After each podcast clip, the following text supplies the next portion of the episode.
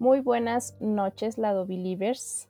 Espero que hasta esta hasta estos seis capítulos que llevamos les esté gustando la dinámica que, que hemos estado llevando, pero el día de hoy tenemos un episodio que va a ser un episodio especial porque no, no hablaremos de alguien en particular, sino que decidimos que queríamos analizar algo de los casos que hemos que se han llevado en todo lo que va del podcast y ver qué es lo que tienen en común y pues también ahí darles algunos datos de psicología criminal que, que encontramos eh, para ustedes esta linda noche.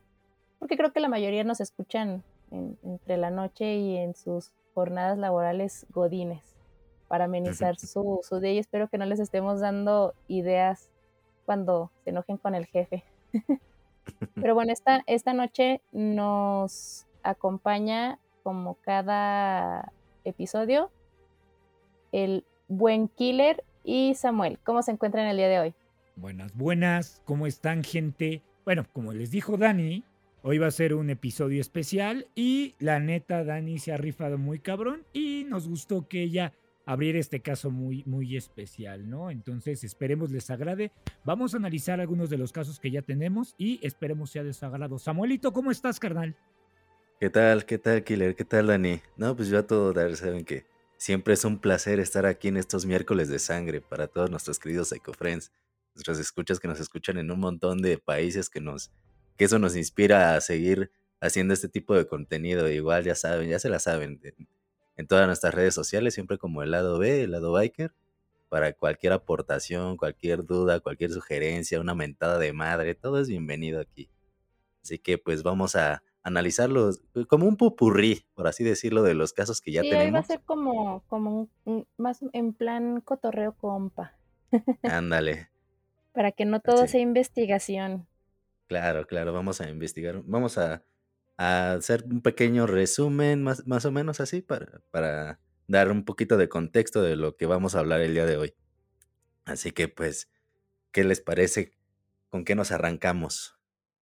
Dani pues miren, quiero decirles que estuvimos eligiendo y estuvimos votando y la verdad sí fue una decisión medio difícil porque sí había ahí varios casos interesantes por analizar sobre todo pues de comportamiento.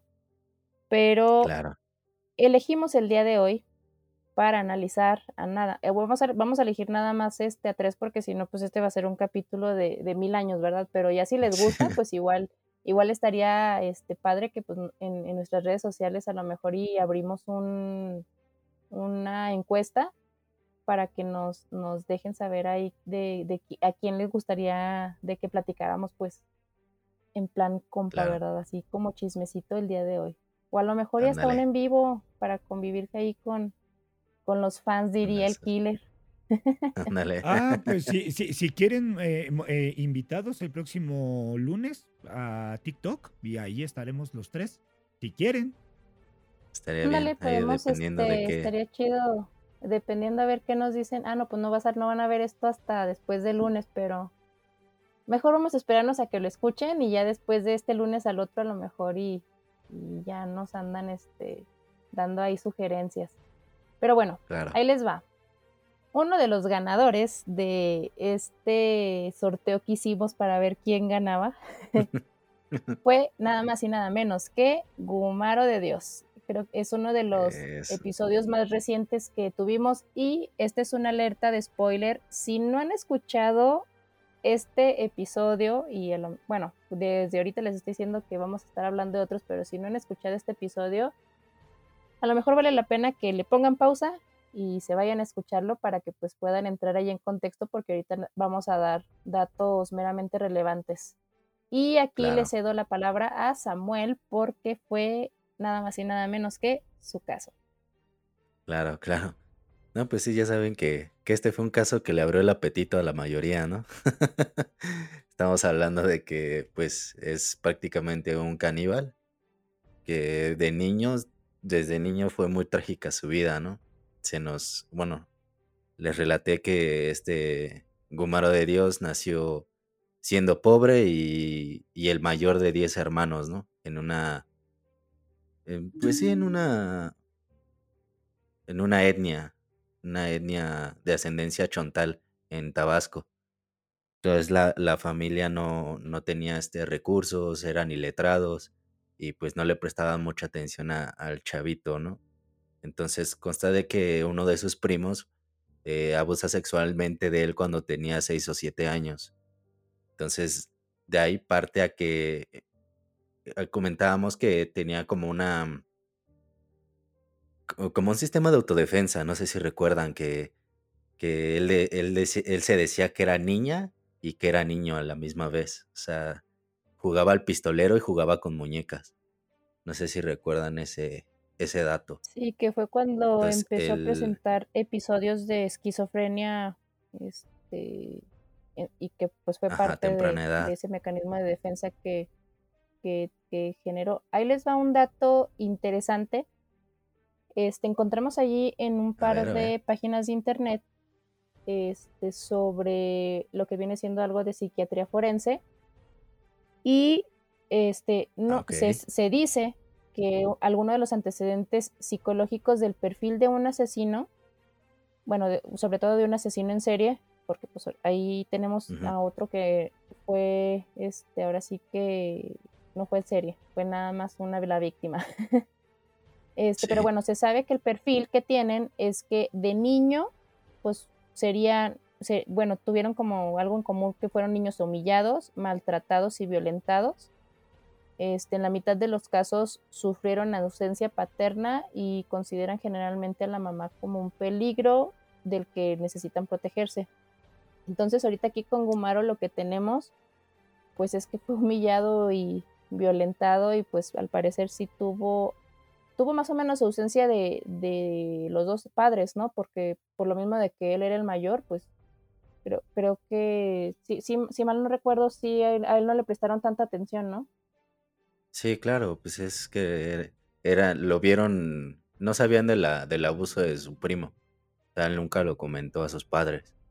Y este, no sé si este tipo lo haya amenazado, porque ya ves que muchas veces en, la, en el abuso de, de este tipo suelen amenazar a los a las víctimas, ¿no? De, ah, si le dices, te, te, golpeo, te mato, o mato a tu familia.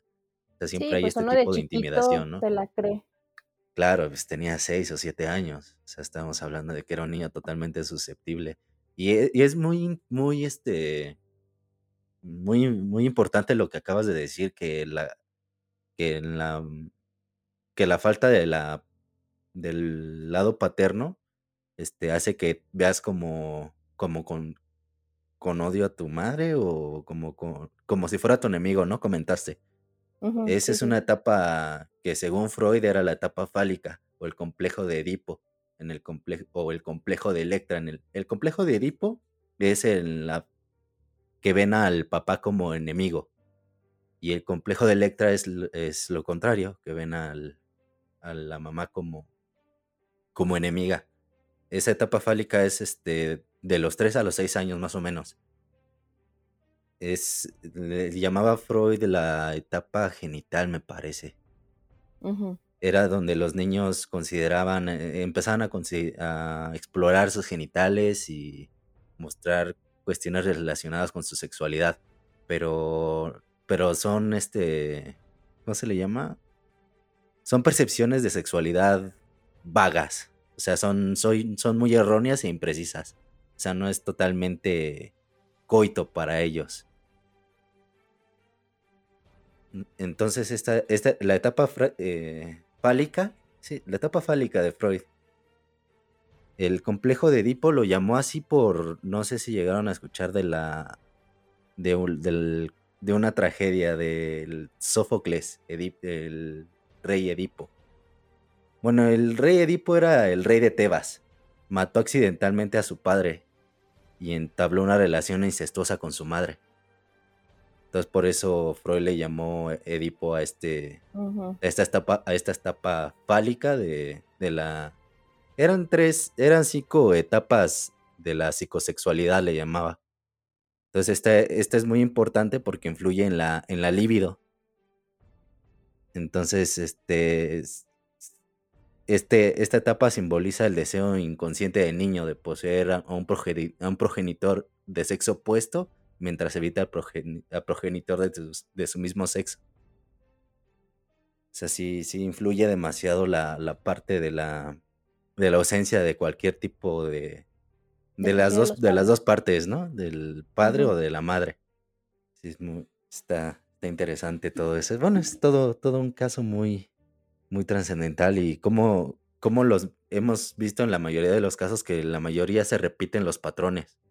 Sabemos de que o hubo un abuso de cuando eran niños, o hubo un golpe en la cabeza, o, hubo, hubo bullying. O sea, son muchas, muchas cosas las que suelen repetirse en este tipo de casos. No sé si han observado ustedes. Sí, o que fueron violentados por al menos uno de los padres. Sí, sí, claro. También, también influye, también cuando los hacen menos, ¿no? Cuando los empiezan a, o sea, los, los sobajan demasiado, no, no creen en sus potenciales o, o por lo mismo que pasó con Gumar, o sea, que lo veían como un niño loquito y no le prestaban mucha atención por lo mismo. O sea, pues, decían que estaba chiquito, que se le iba a pasar, sabes que la, la, la ignorancia de, de, de, la etapa, dicen, ah, después se compone, después agarra el pedo. Pero esto terminó en, en tragedia. Claro, sí, porque pues ya después fue bueno, también que ya se empezó a meter drogas y ya empezó a empezar a pistear.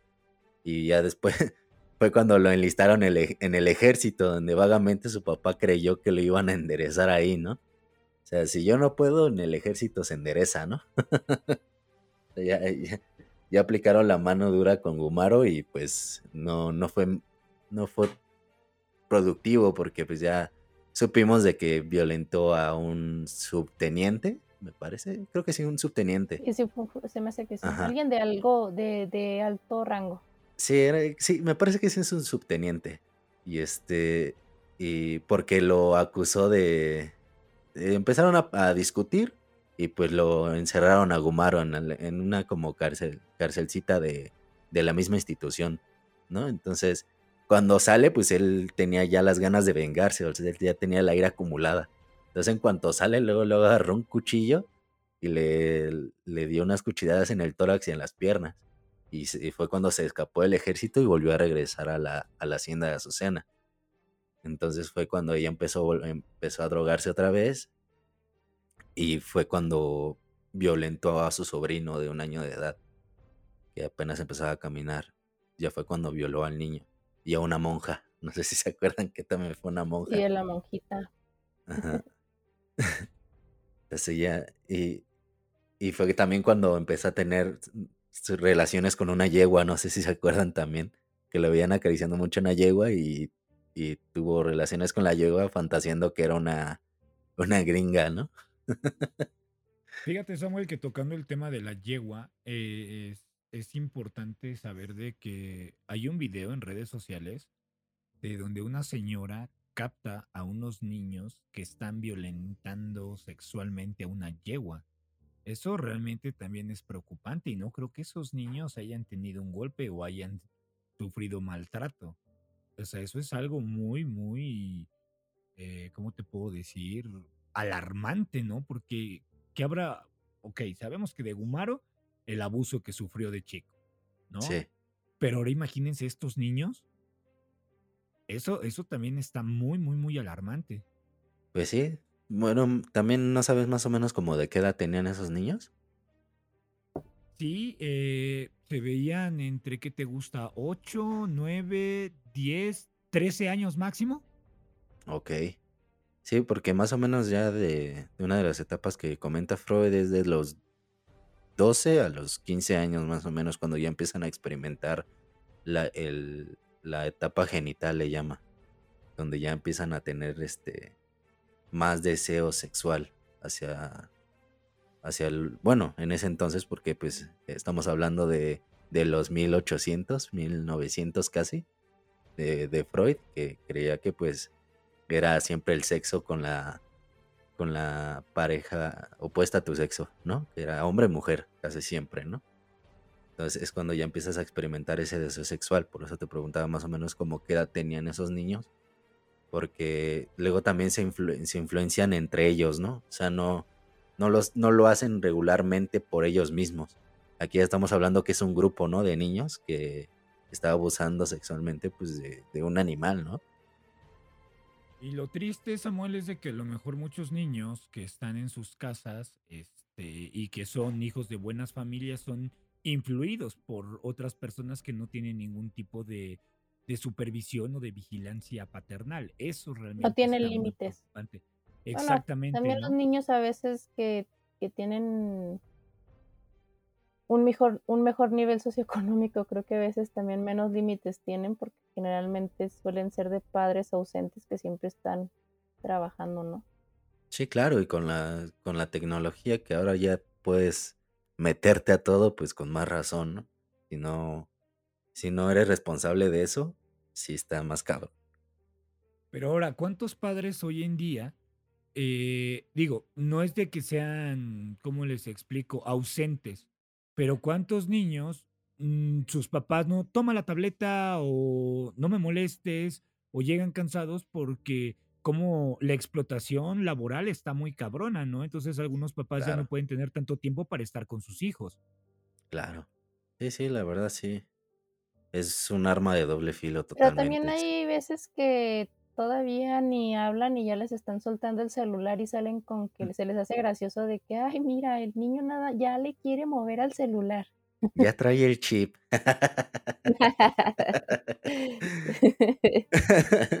Chale, qué, qué viejo me escuché. Se escuchó muy natural en mí, ya me estoy preocupando. Pero ah, ah, mira, ahorita que estamos hablando de niños, también un caso muy relevante que, que se dio fue el de, el de Daniel Preti. Ese fue oh, nuestro, sí. primer, nuestro primer caso que hicimos animado en Lego, que ya estamos tomarlos, pero ya no voy a prometer nada. Pero también e, e, ese, ese caso estuvo fuertísimo, ¿no? Porque, Bastante. Mm, o sea, estuvo sádico y creo que fue tu primer episodio, ¿verdad? Fue con el que me bauticé, güey. Con el que te bautizaste con bastante sangre, ¿no? Digo, aquí sí yo puedo, puedo meter un poquito ya más mi cuchara porque este, eh, ese caso a mí me, me sorprendió, me impactó, como dos niños de diferentes familias con diferente educación se vieron este, involucrados, ¿no? En, en, una situación tan, tan fea. Y en este caso, pues este, el pobrecito de Gabriel Kuhn pues, pagó los platos rotos de una mente desquiciada como lo fue Daniel Preti. ¿De acuerdo? Totalmente, güey, totalmente. O sea, es que ¿Cómo puedes canalizar la ira, güey? O sea, tú, ¿qué es lo máximo que tú has hecho cuando tú te encabronas? Yo de mi parte, cuando jugaba Grande, eh, porque hablamos de videojuegos, cuando jugaba Grande Foto no podía pasar una puta misión, desmadré mi control, güey. Y me sentí tan mal, güey, que tuve que volver a comprar otro porque pues no me compraron otro. no me quisieron comprar otro por pendejo. y sí, también ya estaba grandecito, entonces pues, o sea, canalizas tu ira de, de esa manera, ¿no? O gritas, o no sé, golpeas la pared. Bueno, pero ah, no sé, ahorita que están con, con las redes sociales de, eh, bueno, que salen los videos en, en, en, redes sociales de cuando la gente se enoja por los videojuegos que avientan el control, destrozan la consola, es como que compa, la consola cuesta como 15 mil pesos. Sí, bueno, ahora, ahora, sí, ahora sí cuestan más, pero bueno, en ese entonces pues yo usaba piratitas, entonces no me, ah, no me ah, dolió o sea, que eran del PlayStation 1. sí, eran del, del Xbox, pero bueno, bueno, lo importante es que es que, que yo me lo compré sí, fue mi primer consola que adquirí por mis propios méritos, entonces pues puede, puede destrozar mi control y, y sentir lo que, lo que se siente, no sé, ya me trabé, olvídenlo. Pues sí, o sea, ya ahí pues valoraste, o sea, te costó a ti el, el, juego y pues así ya pudi pues lo valoraste más o menos porque destrozaste el control, ¿eh? Entonces... Sí, sí. Por eso me sentí mal. pero, bueno, ahí les va, vamos a recapitular. ah, bueno, échale. No, vas, Dani, vas, dale. No, no, no, es, que yo, yo nada más quería eh, complementar algo. Imagínense si ahorita cuántas personas adultas no controlan la ira no controlan la frustración, ahora cómo un adulto puede inculcar a un niño a que no pase o que padezca ese tipo de frustraciones, ¿no? Claro, o sea, sí, yo creo que sí influye mucho también como has crecido, ¿no? Ajá. Sí, sí, yo, yo, creo que también, es que solo vi en un capítulo de otro podcast, que no le voy a dar esta publicidad aquí porque es otro podcast mío, pero este vimos algo, igual y luego invito a la chava. ¿Cómo se llama? ¿Cómo se llama? sí, ya, si vas a aventar el golazo, aviéntalo de una vez. No, pero bueno, déjenles, voy a, les voy a ir este, dando. Luego invito a la, a la chava este, que ella sabe mucho sobre narcisismo y una de las conductas este, que Priscila, no creo que nos vayas a escuchar, pero cuando te invitemos vas a escuchar esto. este, y ella sabe mucho sobre, es, este, esa, ah, bueno, en ese entonces, ahorita ya le perdí el rastro un poquito, pero era coordinadora de difusión de una asociación que se llama Red Faros, en donde dan información y difusión este, sobre lo que viene siendo el trastorno narcisista. Y bueno, para no hacer largo el, el, caso, uno de los eh, rasgos que presentan una persona con narcisismo este, es que desde pequeños tienen poca tolerancia a la frustración. Entonces creo que eso también ha sido en algunos de los casos que hemos este, tocado y algunos casos que pues hemos visto en televisión, o en redes sociales, noticias, etcétera, este, hay muchos casos en donde sí, pues, hay poca tolerancia a la frustración y eso es lo que detona que hagan lo que sea que, que hayan hecho, ¿no? Sí, claro. Sí, pues e, este caso fue como, como es psicópata y sociópata, ¿no? Entonces, este caso fue más como de sociópata, ¿no, Killer? Que fue más como de impulso de ira y se fue directo por, por Daniel. O sea, ni siquiera tenía planeado lo que iba a hacer. Todo fue como espontáneo, pero fue un espontáneo muy gacho porque sí, sí le hizo muchas cosas. Yo creo que, mira, bueno, vamos a recapitular tantillo el caso para, para ir este, poniéndonos todos en contexto. Este caso fue en el 2007 en Brasil, en donde los involucrados son Daniel Petri, de 12 años, y Gabriel Kuhn, ah, no, perdón, Gabriel Petri de 16 años y Gabriel Kunde 12 años. En donde Daniel pues atacó a, Gabriel por una pelea de videojuegos.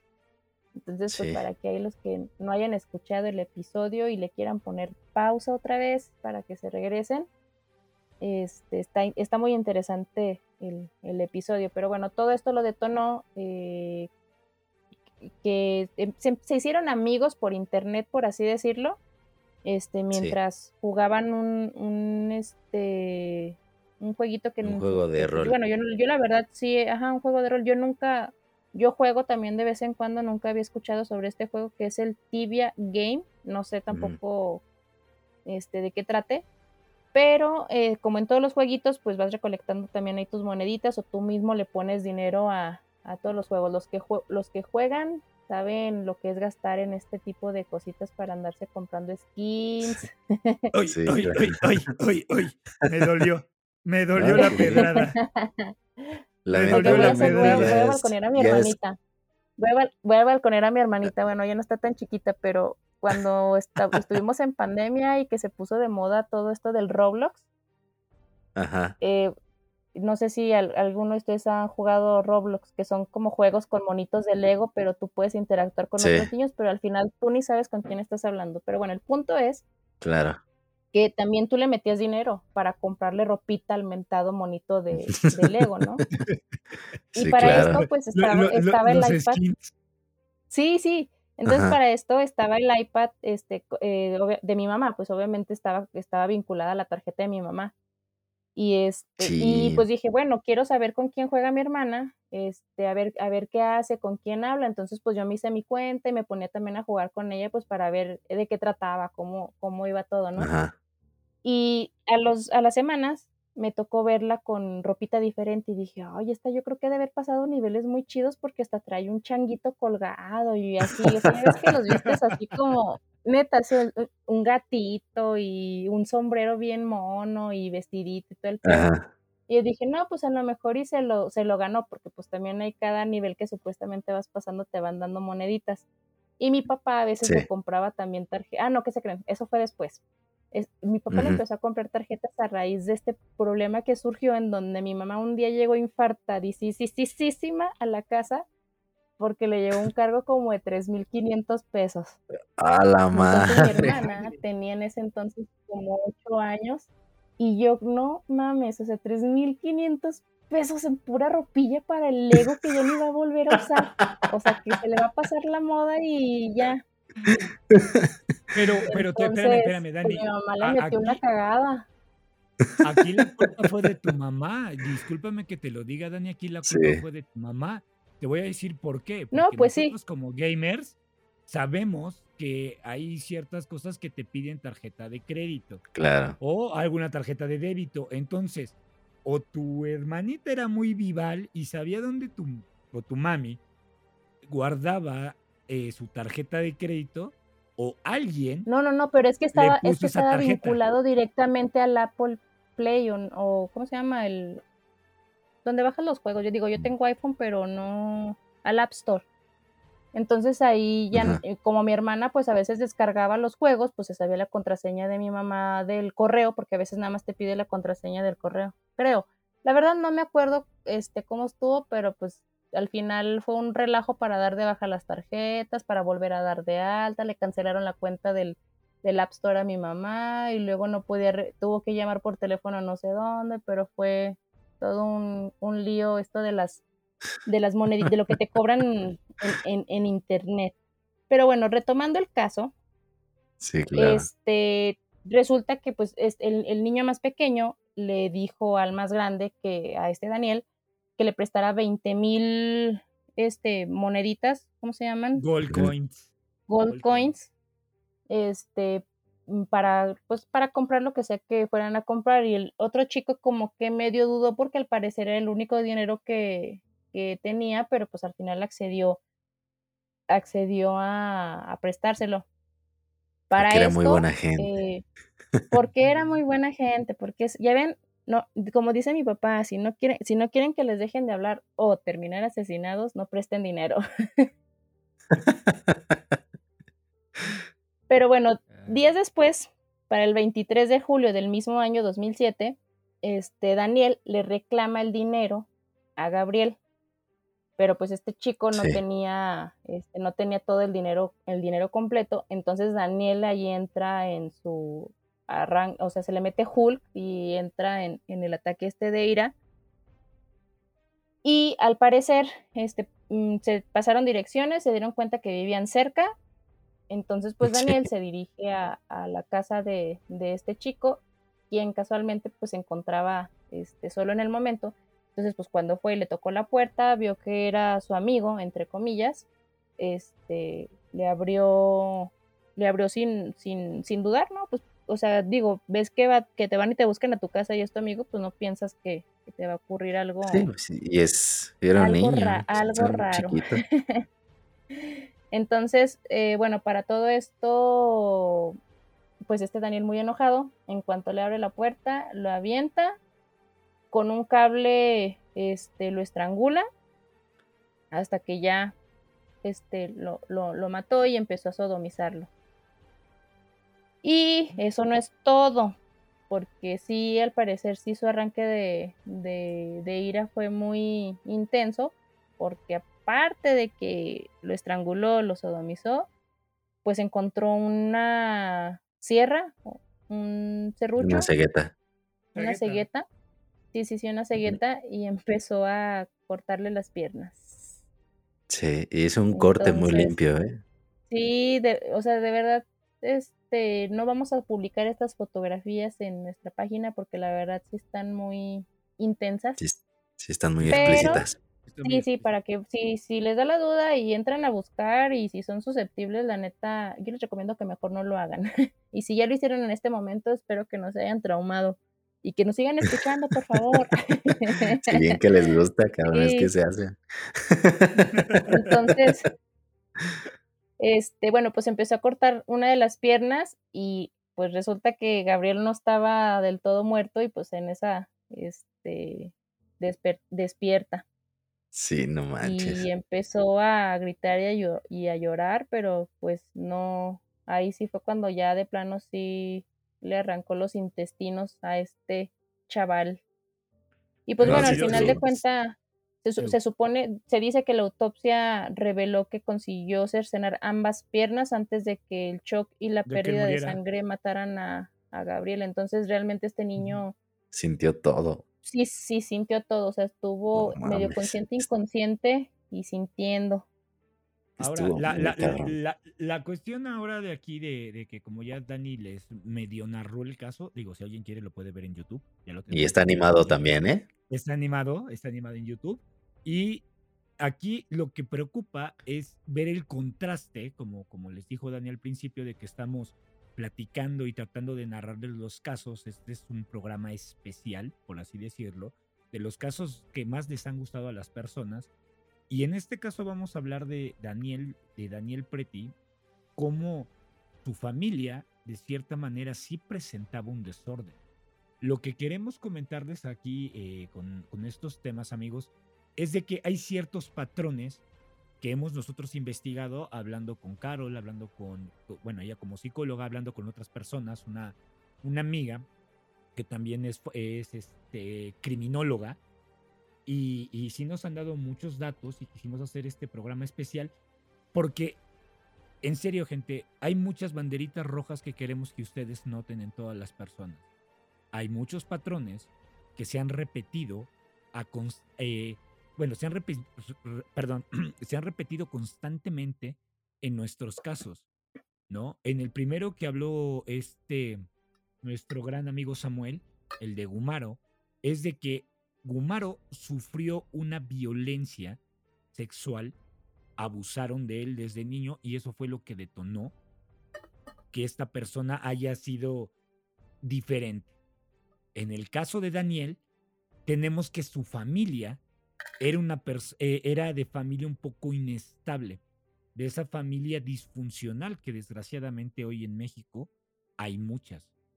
Sí, claro. No crean, no crean que es disfuncional porque a lo mejor en algunos casos hay papás violadores, mamás ausentes o mamás también que se dedican a la prostitución o muchos golpes. Tenemos el caso también de esta, que no lo voy a, bueno, nada más lo menciono rápido por si alguien lo quiere ver, el de Carla Fernanda. Y así hemos platicado de muchos casos. En el caso de Daniel, estos tres casos que hemos tomado, uno, repito, es por una violación, por un trauma. En el caso de Daniel es por una familia disfuncional. Y ya cuando lleguemos al, tercer caso, va a ser porque es una enfermedad. Entonces, para que ustedes vayan viendo como una persona, porque la idea de esto es decir, un asesino, un psicópata, un sociópata, nace o se hace.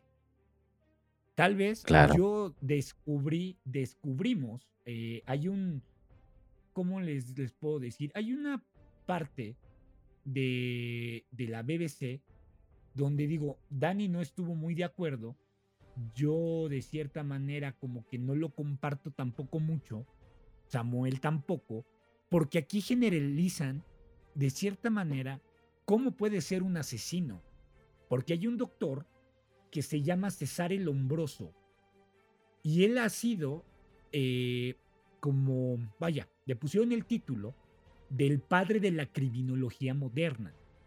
Él estudiaba a los delincuentes encarcelados de Turín allá por 1870. Y esto estoy citando, por si alguien lo quiere ver, está en la página de la bbc.com y ahí lo pueden encontrar. Esta persona o este doctor mencionó algunos rasgos que muchos psicópatas o que muchos asesinos pueden tener. No se los voy a narrar porque no queremos herir la sensibilidad de cualquier persona, ya que alguno de ustedes o alguno de nosotros puede llegar a contar con ese rasgo, pero no significa que realmente... Que son rasgos físicos. Muy puntuales. Sí. De hecho, él, él, él dice que después de tantos años llegó a la conclusión de que se podría identificar un asesino por la forma de su cara y por la longitud excesiva de sus brazos, a lo que él llama simiescos. O sea, como okay. de las cavernas, que si una persona tiene brazos muy largos o tiene una cara muy con una longitud muy pronunciada, puede ser un asesino.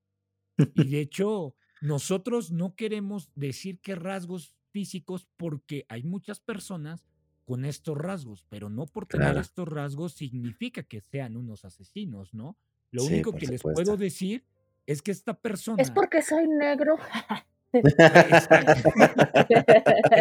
es, porque soy... Oye, es, porque soy... Oye, ¿cómo, dijeron estos estúpidos influencers de los gamers? Que es que... ¿Cómo? rata. es porque soy niño rata. niño ¿Es porque vivo en Ecatepec? ¿Es porque vivo por Tepito? no sean culeros. A mí es, es, mi peor carta de presentación. Siempre he tenido un pinche problema con eso. O sea, si me digo, ah, soy Samuel, mucho gusto, shalala, shalala. Ah, qué educado, hombre. ¿Y de dónde eres? De Catepec. Ah, ya se me fue mi cartera. Ay, de seguro ya. De seguro tienes antecedentes penales. o sea, ahí toda mi pinche introducción se fue a la mierda. tenía otras cosas que hacer. sí. se, da la, media vuelta. Oiga, mi, mi, micrófono, mi micrófono, pinche Samuel, mi micrófono.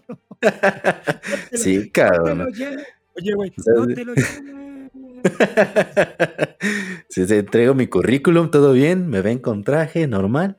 Y cuando llegan a la parte de Acatepec, voltean a verme, ya me ven con gorra, con el San Judas en mano, con los collares de, de Shakira. Y, esconden el celular, amigos. Cuando conozcan al Samuel, escondan el celular. Sí, no, y, aguas porque Samuel es como un Ted Bundy, ¿eh? Todo galán, todo rosa, todo super mamado, pinche cuerpo así, de, de Thor, el cabrón. Ah, la neta, amigas, si están solteras, busquen a Samuel, ¿eh? Porque no, porque ya es un hombre casado. es, casado con ¿eh? hijos y aparte vive en Ecatepec, las puede robar.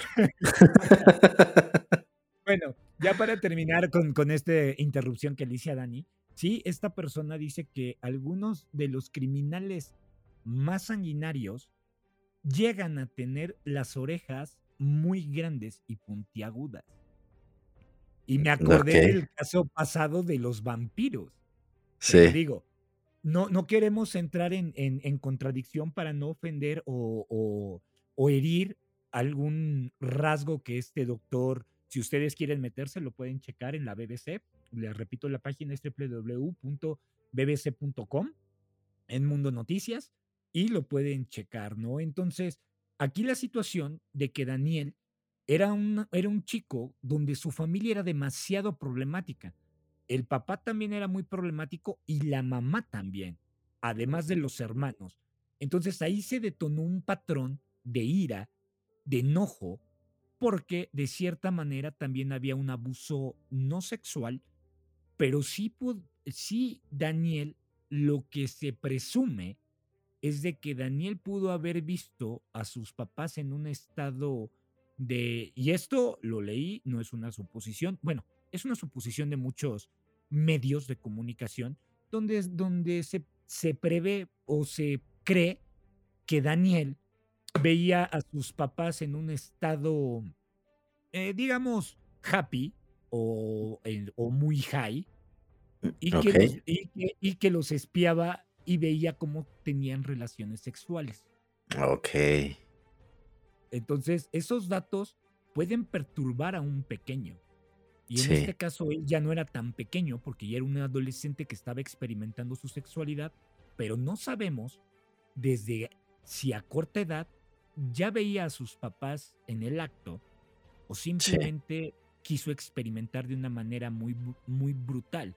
Y al verse sorprendido, quiso matar, a, quiso matar a este chavillo, a Gabriel, no lo mató, lo empezó lo empezó a sodomizar, se despertó, lo volvió a arcar, lo volvió a sodomizar, le cortó la una pierna, se despertó, le cortó la otra y ya no lo sodomizó. Entonces, esto, esto es, carnales, para que ustedes, una, la idea del podcast es que ustedes vean, insisto, esas, esas red flags.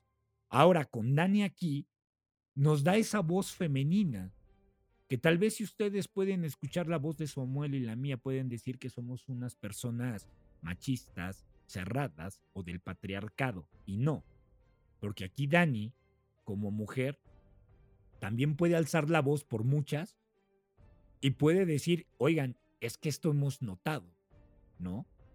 Y ahorita hablar de, de los temas de que conlleva mujeres puede ser un poco, un poco delicado, ¿no? Entonces, pues, adelante, Dani, te, te seguimos escuchando. Bueno, pues al final, este, este chico, bueno, la, la mamá del niño Gabriel le encontró el cuerpo y Daniel, después de que hizo todo lo que hizo, se, se regresó a su casa, como si nada hubiera pasado. Entonces, pues no sé, a mí me, me, se me hizo, la verdad sí está muy impactante, o sea, si todavía no han buscado en internet sobre este caso, realmente piénsenlo porque las fotos realmente sí están muy explícitas, sí está muy impactante cómo quedó, cómo dejó este Daniel a, Gabriel. Sí. Entonces, y aunque digan, aquí yo voy así a, a, meter la cuchara y, ya para, para, continuar con el siguiente caso va a ser mi, medio mi conclusión. Ah, bueno, no mi conclusión, pero muchos van a decir este punto, ah, pues es que se la pasaba jugando videojuegos y los videojuegos tuvieron la culpa. Amigos, no.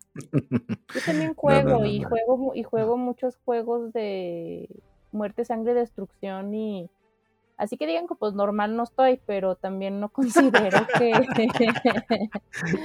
que, que, luego, digo, mi hermanita desde muy pequeña también le gustaba matar zombies y Call of Duty y esas cosas y de repente todavía lo hace y también es medio rarilla, pero pues no creo que este llega, no, no creo que eso diga como, ay mira, se me antoja aplicar la del Call of Duty.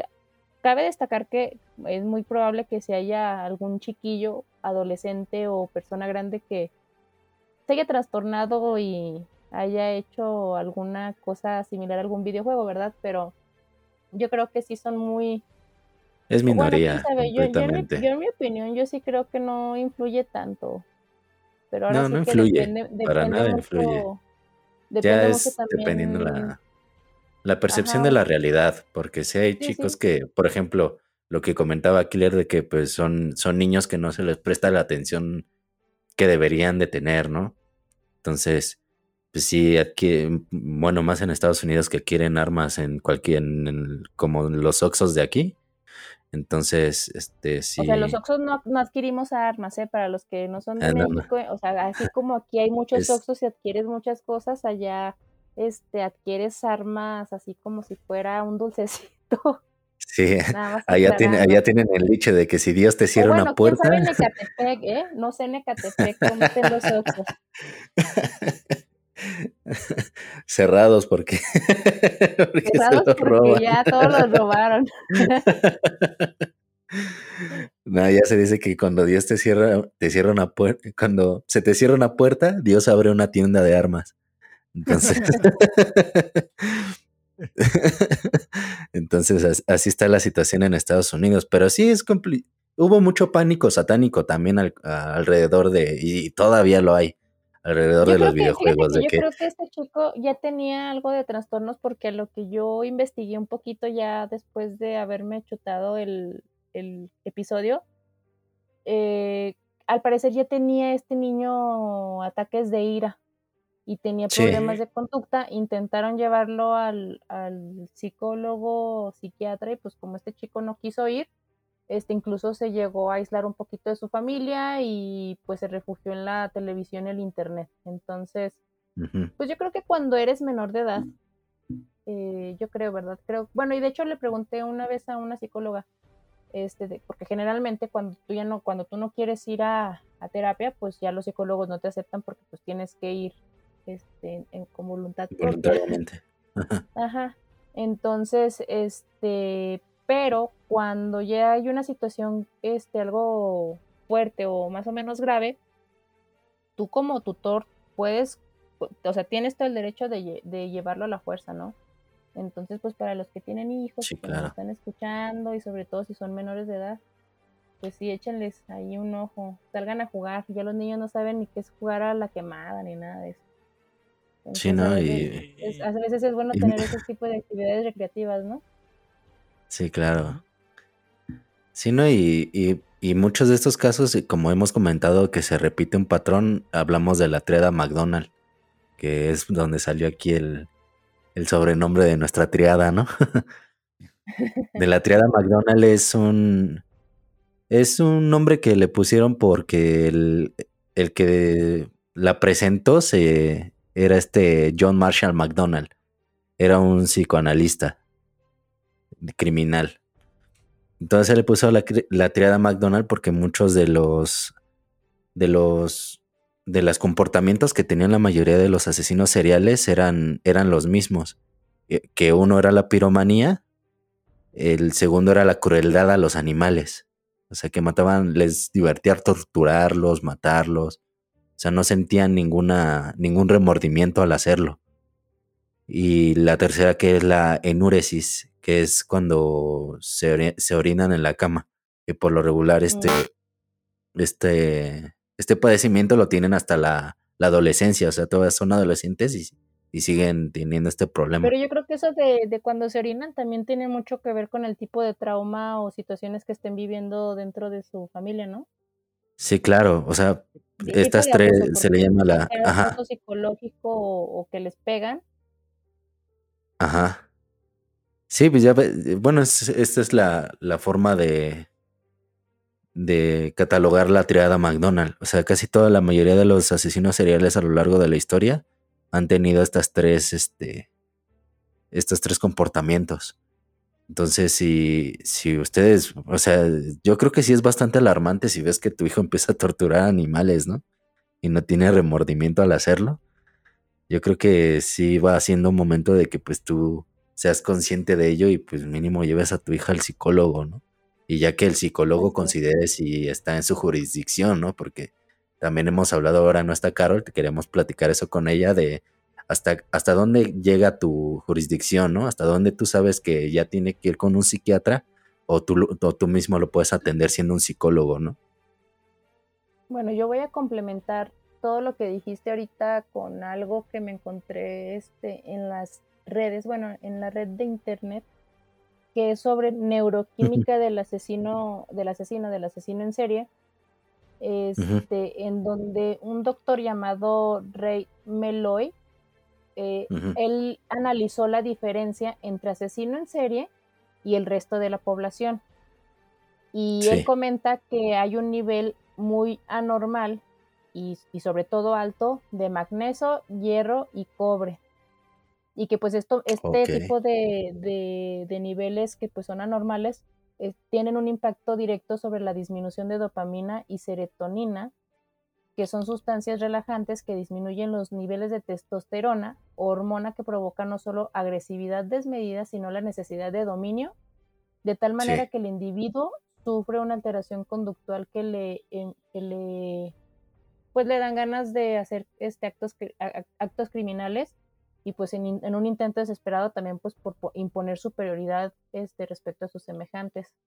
Entonces ahí claro. también sí, ahí por eso mismo estaría interesante luego invitar a un psiquiatra que nos explique ahora sí la química del cerebro, ¿no? Sí, claro. eh, psiquiatra que nos esté escuchando, bienvenido al favor. Pónganse en contacto con nosotros. Sí, eso sí Porque estaría yo, súper yo, yo interesante. no creo, yo no, Claro. manejo psiquiatras. Tengo, sí, No, amigas psicólogas, pero psiquiatras no. Pero digo, si hay alguien que sea un psiquiatra, estaría ah, y, y le gusta, y le estaría de lujo, estaría increíble, ¿no? Sí, claro. Sí, no, estaría, estaría muy de huevos eso. Vas a Molón. Y pues, pues sí, como lo hemos estado viendo, pues son los patrones que, que se, que se han visto.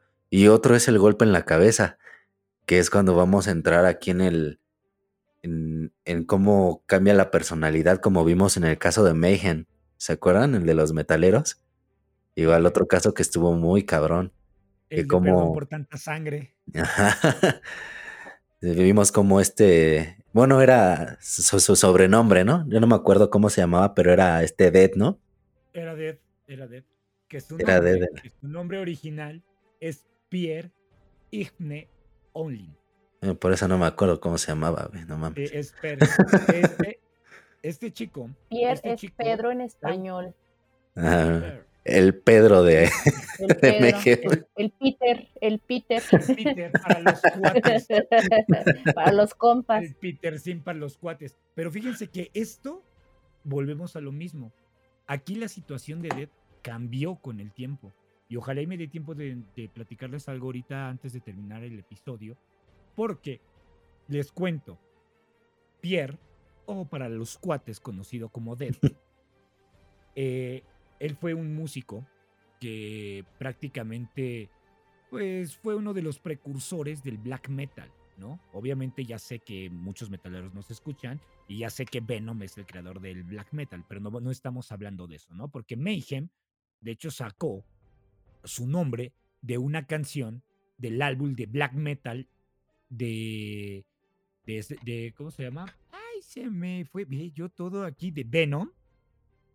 Y de ahí, de ahí sacó su nombre, ¿no? Entonces, y por eso ellos prácticamente quisieron cantar como, como Venom y por eso eh, existe el- la música del black metal. Pero aquí voy con todo esto. Obviamente Pierre, cuando era chavito, sufría de bullying. Y aunque no lo crean, el bullying es, es algo muy cabrón, donde todos esos chavillos que generan el bullying es porque hay problemas en casa Claro. a, a Dead le, le, le propinaron una madriza donde le tronaron el brazo. Y por desgracia, Dead, los médicos de ese entonces nunca se dieron cuenta que él presentaba un derrame interno y que no pudo ser detectado por los rayos X, de modo que estuvo muerto. Unos dicen que cinco minutos, otros dicen que 10 minutos. Y aquí se, se, se comienza a crear un creepypasta de cuánto tiempo estuvo muerto Per. Cuando él revive o los médicos lo reviven, dicen que en automático ya no era él. Que se Sí perdió el ángel de ese niño Sí. y Sí, ya- desarrolló un trastorno, un trastorno, porque él era muy introvertido. Él era demasiado introvertido. Entonces, esta, este derrame y el haber estado tanto tiempo muerto clínicamente, ya sean 5 o 10 minutos, los 15 minutos o hasta la media hora que se maneja en redes sociales. Ah, y les voy a decir también de un caso que no se lo crean. Estuve escuchando un podcast donde hablaban de, de Slatan y la neta no es lo que dicen, pero después les digo esa, esa historia. Resulta que Dead, al haber muerto, presentó un síndrome y él se sentía que era un cadáver, que era un zombie viviente. Sí. Entonces él regresó a la vida, pero no siendo Per, sino ya regresó siendo Dead.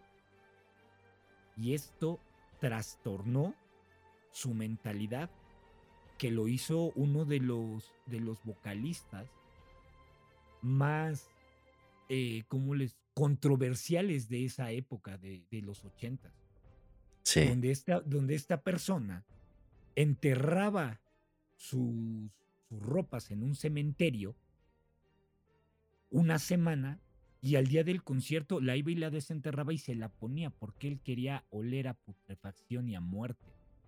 Y sí, así era la vida de. Hasta que Sí. el final. Pero si lo quieren escuchar, está en nuestro, en nuestro podcast. Aquí lo que estamos analizando es de que a causa del bullying, una hemorragia interna lo llevó a la muerte clínicamente, lo revivieron, pero revivió como otra persona. Sí, o sea, fue un golpe bastante, bastante fuerte en la cabeza que, pues, como dices, no se detectó y, y cambió completamente su personalidad, ¿no? Igual fue lo mismo con Gumaro de Dios. Ya ves que lo atropelló un camión, quedó inconsciente y cuando despertó ya estaba, ya era otro completamente. Hasta decían que, pues, estaba loco, creó, es- eh, tuvo esquizofrenia, o sea, lo cambió completamente. O sea, te, como un golpe te cambia completamente el chip, ¿no? Sí, Fíjense, o les es- traigo otro dato interesante de lo que Vámonos. encontré ahí.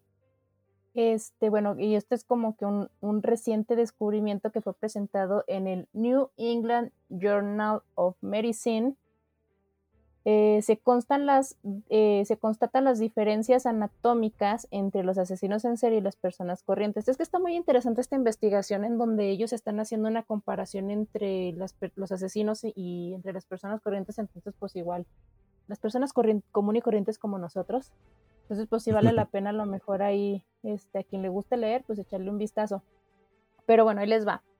En el asesino en serie se aprecia un lóbulo frontal de mayor tamaño y por ello es más funcional, característica que les confiere mayor agresividad y menor empatía que la media de, las personas, ¿no? En el lóbulo frontal reside la conducta, la estrategia, la memoria de trabajo y la capacidad de planificación. Y se podría afirmar que es la parte más humana, entre comillas, de nuestro cerebro.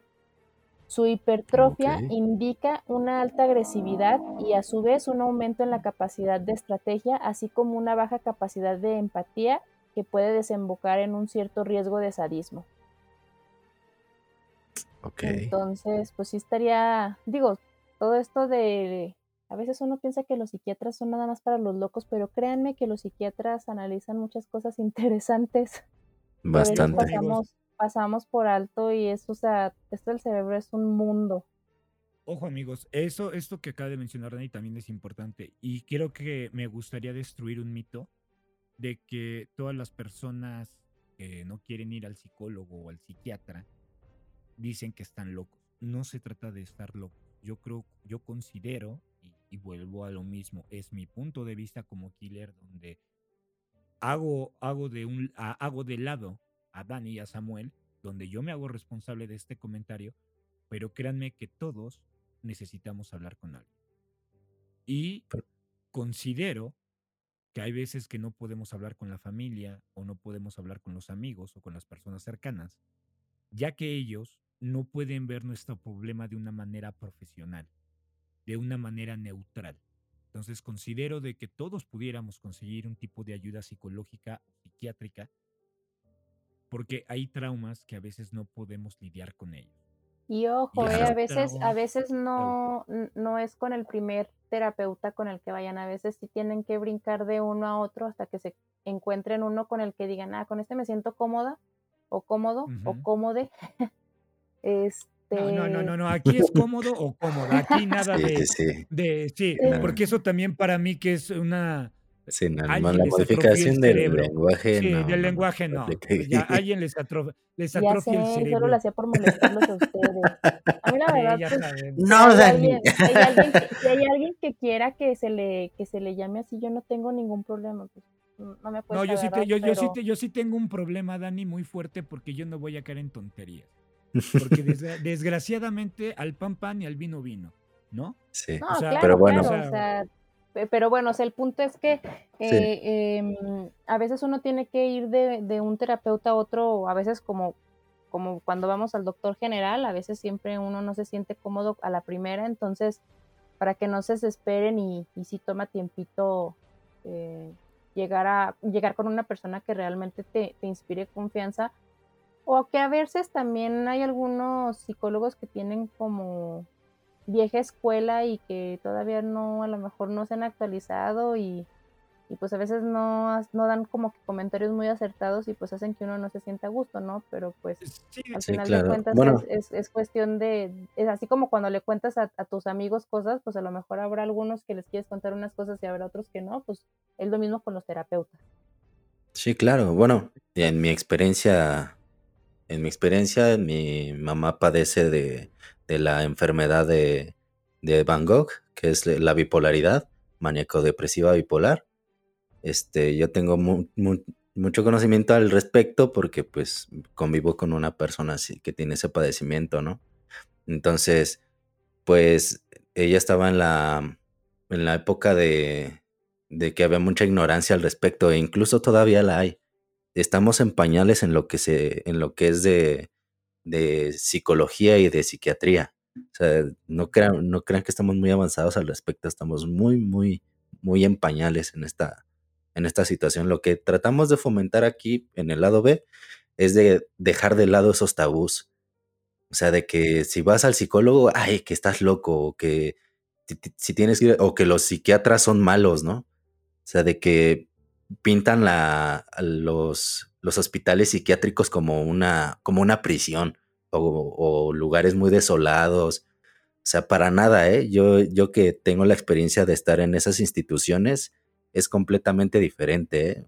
aquí en la Ciudad de México, en la alcaldía Tlanepan, en la alcaldía de, de Tlanepan, de, sí, de Tlane, está el, el Hospital Ramón de la Fuente, que es especial, que se especializa en psiquiatría, y es un lugar completamente agradable, ¿eh? no es para nada como lo pintan las, las, las series hollywoodenses, ¿no? Que es mayormente de donde viene la, la idea de que las, las instituciones psiquiátricas son muy, muy sombrías y que los psiquiatras hasta incluso están más locos que los, que los pacientes. O sea, para nada. ¿eh? No, no es un Arkham. No, no, no. e, e incluso. que vieron Batman, no es un Arkham City. e incluso para que se animen las que no quieran ir, hay unos doctores guapísimos, ¿eh? uno, uno, no, uno reconoce.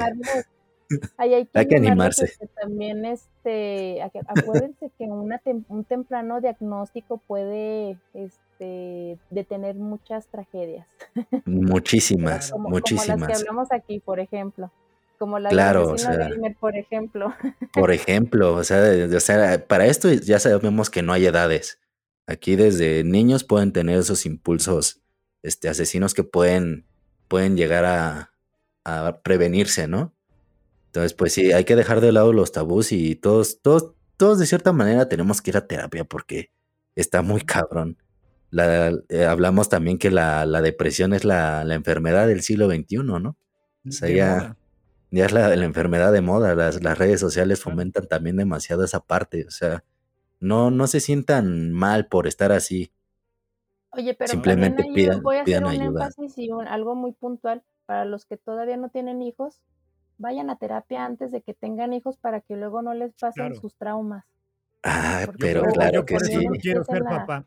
Yo claro. quiero ser papá. Claro, y, eso está chingón. Luego, luego llegan los hijos y quieren quieren resolver todos sus problemas llevando a los hijos a terapia cuando con papás. Sí, claro. o por los papás que quieren vivir a través de los hijos, ¿no? O sea, hay, de todo. Esa es la peor, esa es la peor. Sí, sí, sí, sí. No, la verdad sí. Para, yo para cerrar, sí me gustaría hacer hincapié y lamento profundamente si alguien se lastima con mis comentarios, pero ya saben, soy el killer.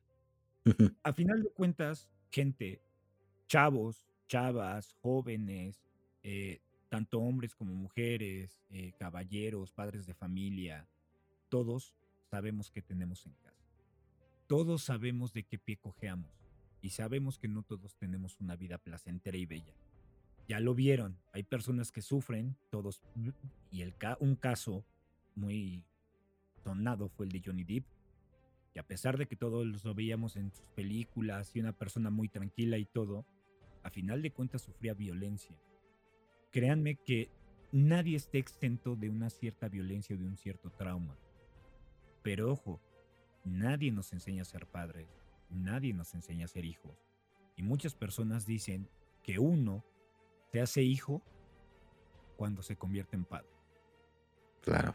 Gente, realmente no, bueno, les voy a dar un spoiler a, leer del próximo caso, pero sí voy a hablar de una chica que realmente no me, no me gustó leerlo, es la nota de hoy, de una pobre chica que murió en Teotihuacán por una golpiza que le propinó otra chica.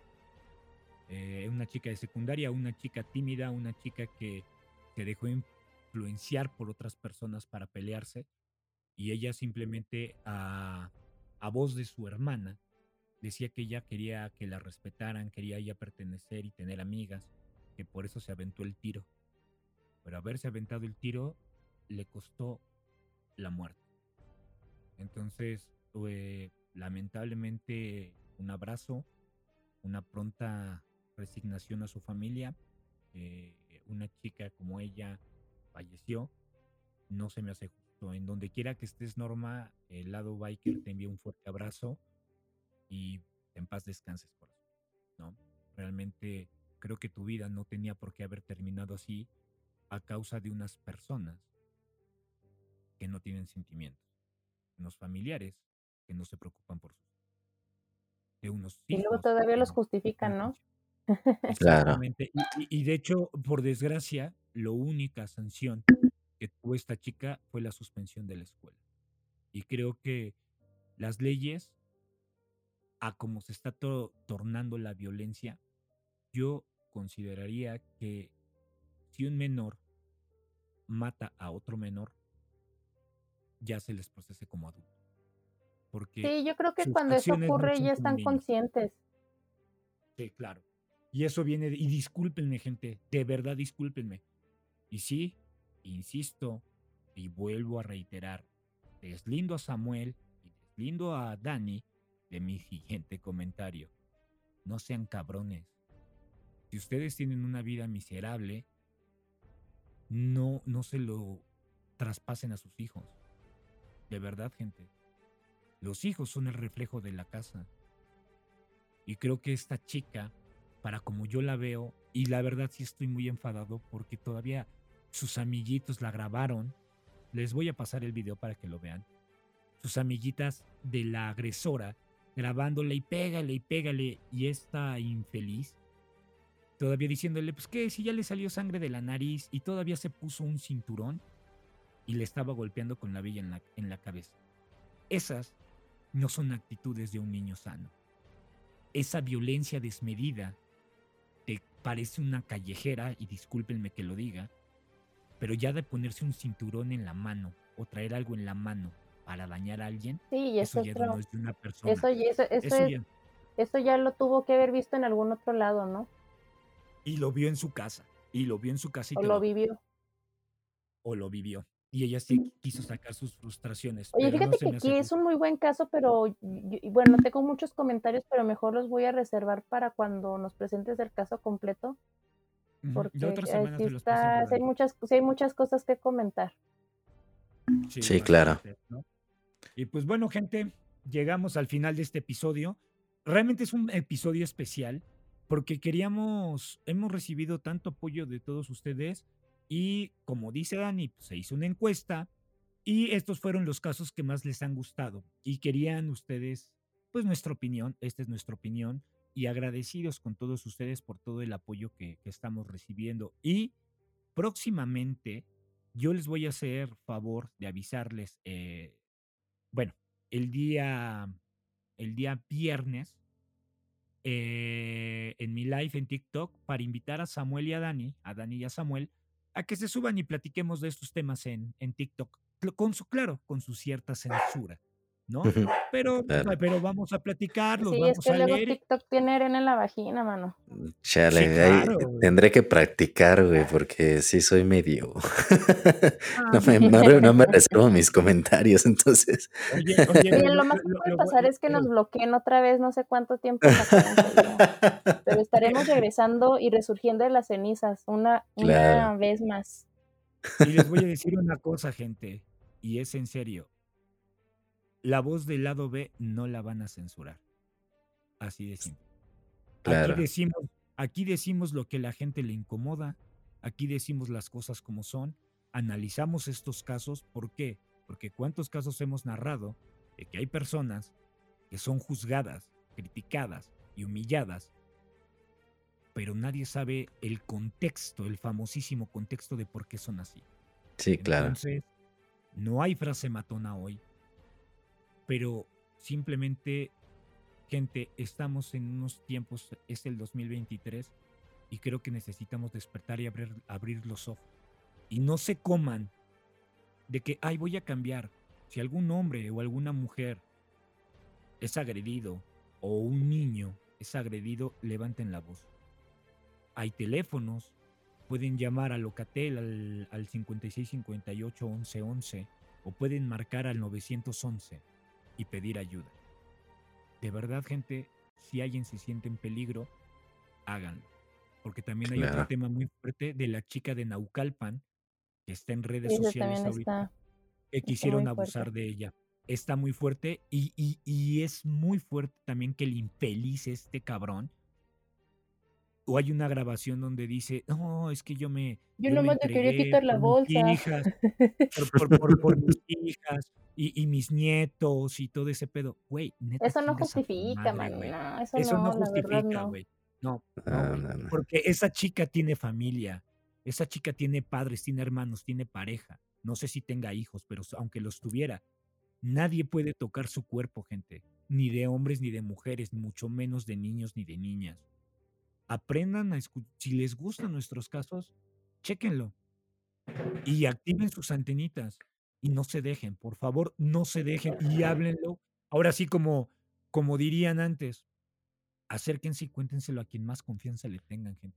Sí, claro. E igual si gustan este adquirir más conocimiento al respecto y si les gustan las series, les recomiendo mucho la serie de Mindhunter.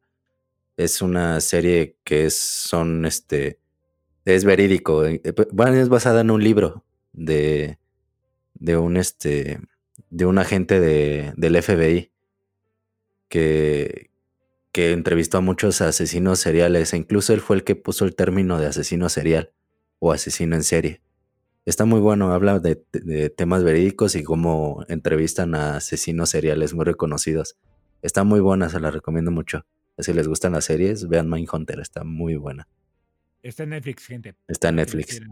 No nos Pues pagan bueno, por el comercial, ¿eh? Sí, No, sí, Netflix, claro. patrocina- Netflix, patrocínanos, De perdido la suscripción, mano. Ya, ya con eso ya no Somos tres. Ah, no, somos cinco. No, so- so- so- somos cinco. Necesitamos una suscripción para la produce, Familiar, para una Panther, familiar. una para Panther, una para Dani, una para Samuel y una para mí. Gente, los amamos. Muchas gracias. Y nos despedimos porque, bueno, Dani no hizo el buenos días, buenas tardes, buenas noches, pero no importa. Hoy, hoy era un, es un programa especial y Es la que el buenos días, buenas tardes, buenas noches es tuyo. Es sello de killer, güey. O sea, no podemos ultra, Y hubiera tenido, hubiera usurpar tenido que hacer la voz así de cuando tomas aire y luego buenos días, buenas tardes, buenas noches. Y ya con el, con- conforme va pasando el podcast, se te va bajando. Sí, sí, aquí, aquí no usurpamos funciones, gente. Entonces nos vamos a despedir con muy buenos días, tardes, noches, dependiendo en la hora en que nos escuchen. Gente, los amamos, cuídense. Un besote. Cuídense mucho, Psycho Nos Friends. vemos. Estamos viendo. Bye, bye. Oye, ay, no, espérame. Da- Samuel, Dani te cambió el Psycho Friend. Y, y Dani dijo otra palabra. Vamos a El lado. Believers. Ah, mira, Los pues, cada quien tiene su sello. Aquí, aquí se respeta. Ok, bueno, Dani, Dani tiene, tiene este. como su, su, su lado lado, believers. sus lado believers. Samuel son los Psycho Friends. Y yo soy el hijo de la chingada. Nos vemos- Nos el próximo viernes. Los amamos. Ánimo. Bye.